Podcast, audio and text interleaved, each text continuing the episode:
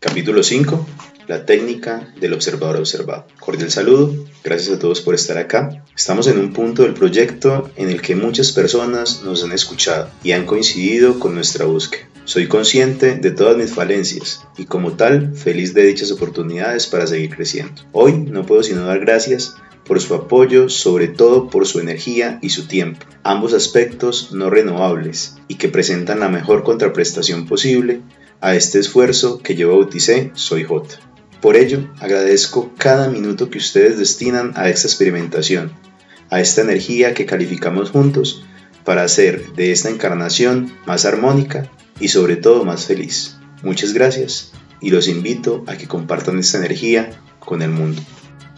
Era un pergamino en la mano derecha de Dios, que estaba sellado con siete sellos en ese escenario Jesús abre los primeros cuatro sellos, liberando a estos jinetes que montan sendos caballos blanco, bermeo, negro y amarillo, que representan y son alegorías de la conquista o la gloria, la guerra, el hambre y la muerte. Estos son los cuatro jinetes.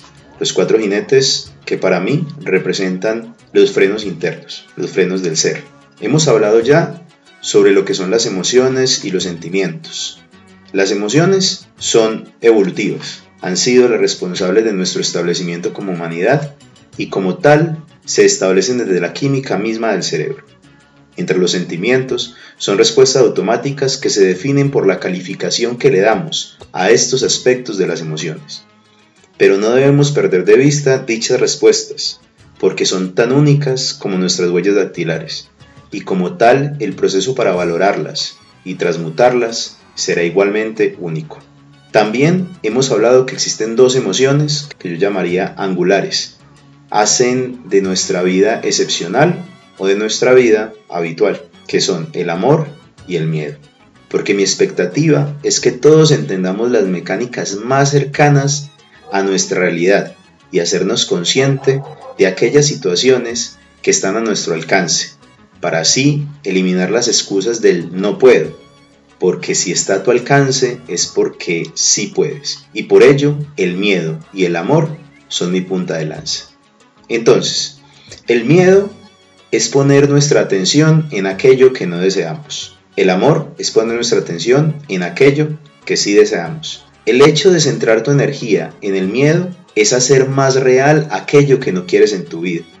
El amor atrae abundancia, el miedo, escasez.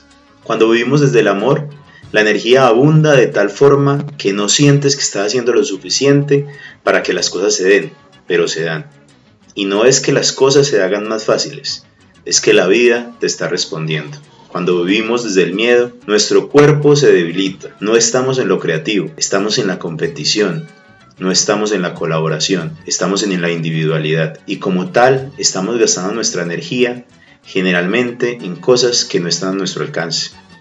Vivir sin miedo no solo es deseable, sino también posible. Cada vez más seres humanos toman la decisión de vivir sin miedo y gracias a ella se convierten en otras personas, en una versión mejorada de lo que algún día fueron.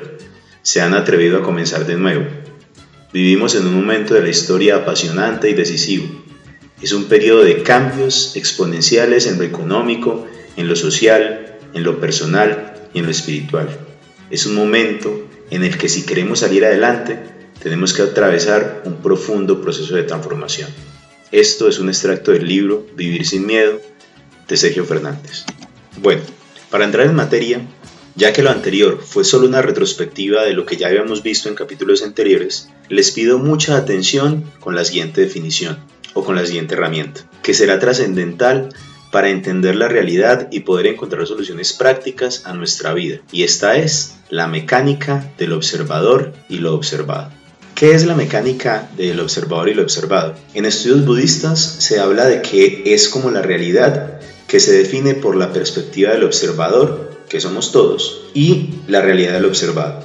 Dice Krishnamurti, que es considerado mundialmente como de uno de los grandes pensadores y maestros religiosos de todos los tiempos, que hay una división entre el observador y lo observado. Es decir, uno mira su vida como un observador, como separado de su vida, de modo que hay una división entre el observador y lo observado. Ahora bien, esta división es la esencia de todo conflicto, es la esencia de toda lucha, dolor, miedo y desesperación.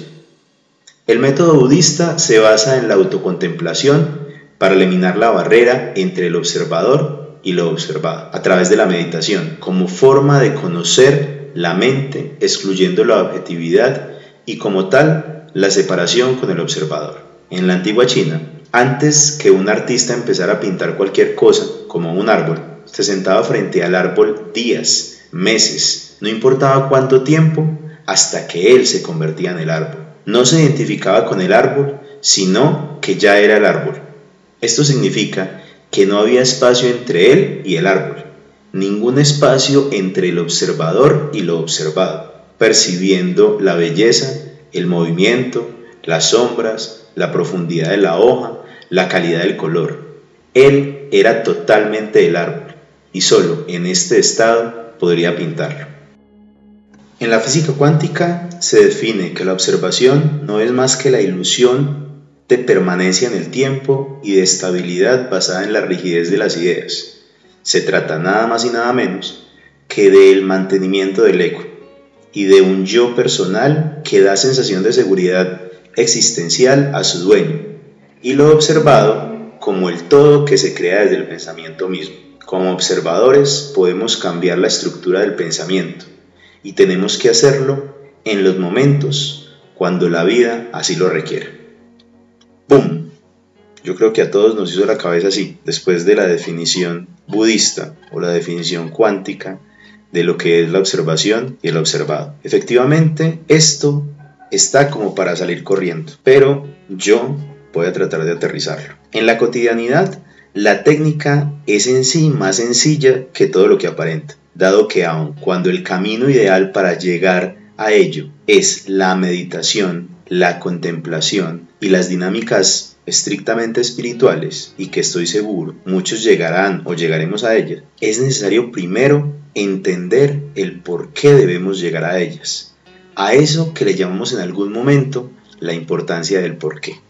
La realidad que generalmente se constituye en nosotros como si fuera algo sólido y objetivo, es simplemente aquello que identificamos desde nuestra historia personal con nuestra experimentación y que representamos como el afloramiento de nuestros sentimientos y la ratificación de nuestras emociones, lo que habitualmente calificamos como alegrías, tristezas, fracasos, logros, amores, desamores.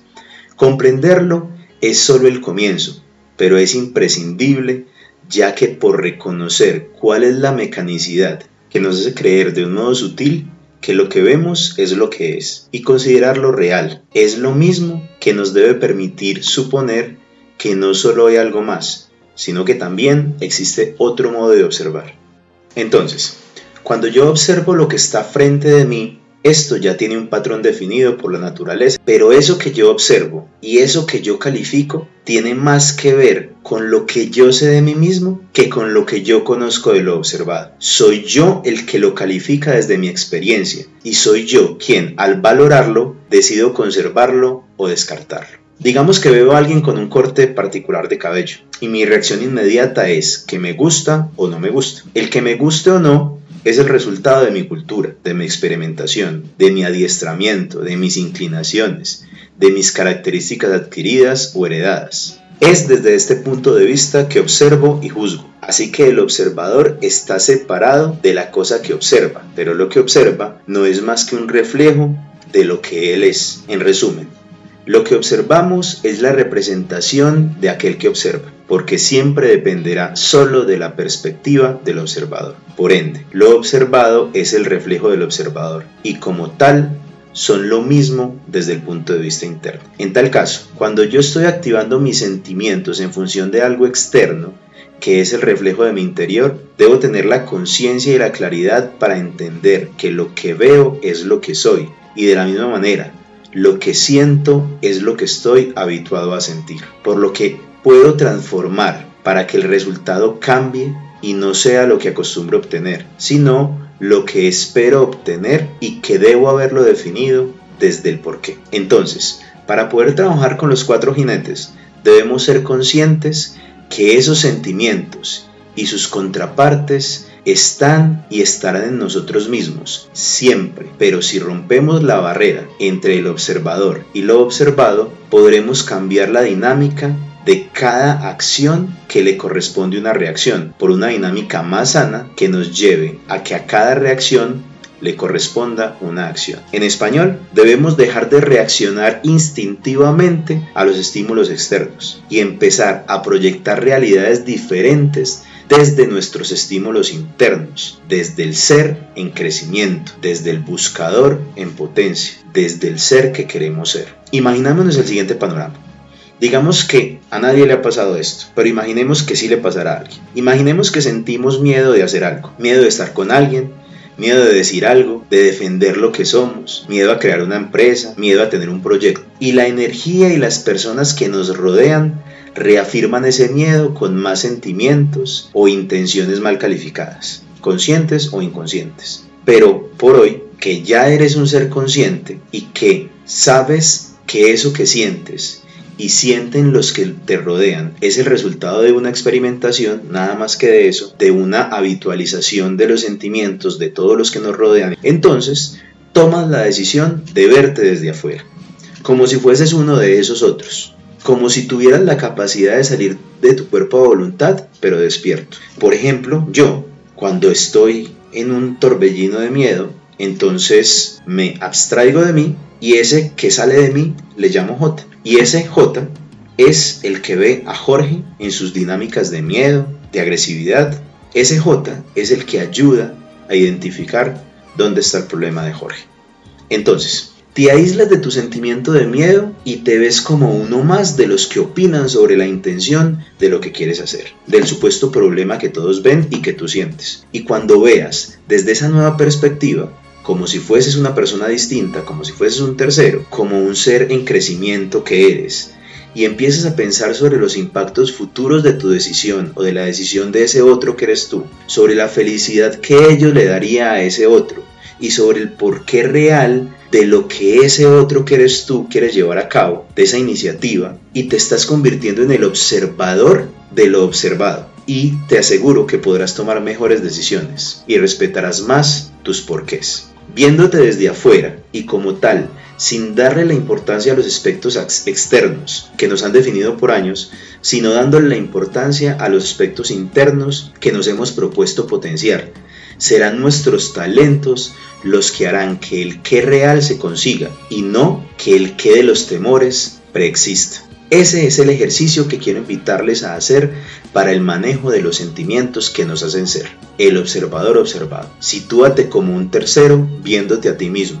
En el proceso de disociación puedes observar lo que vives para darte cuenta que la realidad de esa situación particular, vista desde afuera, es adaptable y que estando dentro de ella te abruma. Entonces, cuando puedes salir de la situación y observarte como si fueses otro, sabiendo que eres el mismo, podrás salir de la situación en el momento preciso o quedarte en ella porque estás muy claro en tu porqué. Ahora, entendiendo este contexto y teniendo claro la herramienta que tenemos para trabajarlo, que es lo del observador observado, los invito a que me sigan en los siguientes capítulos, en los cuales hablaremos sobre la utilización particular de la herramienta sobre los sentimientos. El día de hoy quise llegar más allá de lo que alcancé a hacer, pero la teoría, la mecánica como tal del observador observado es tan importante y, hay que tenerla tan claro que quise dedicarle un podcast particular a este concepto. Espero que haya sido de su agrado, espero que sigan este camino conmigo. Espero que sigan apoyando este proceso y este proyecto y gracias por la energía de vida que todos ustedes depositan en esta partecita de mí, de mi vida. Soy J y soy un buscador. Hasta la próxima.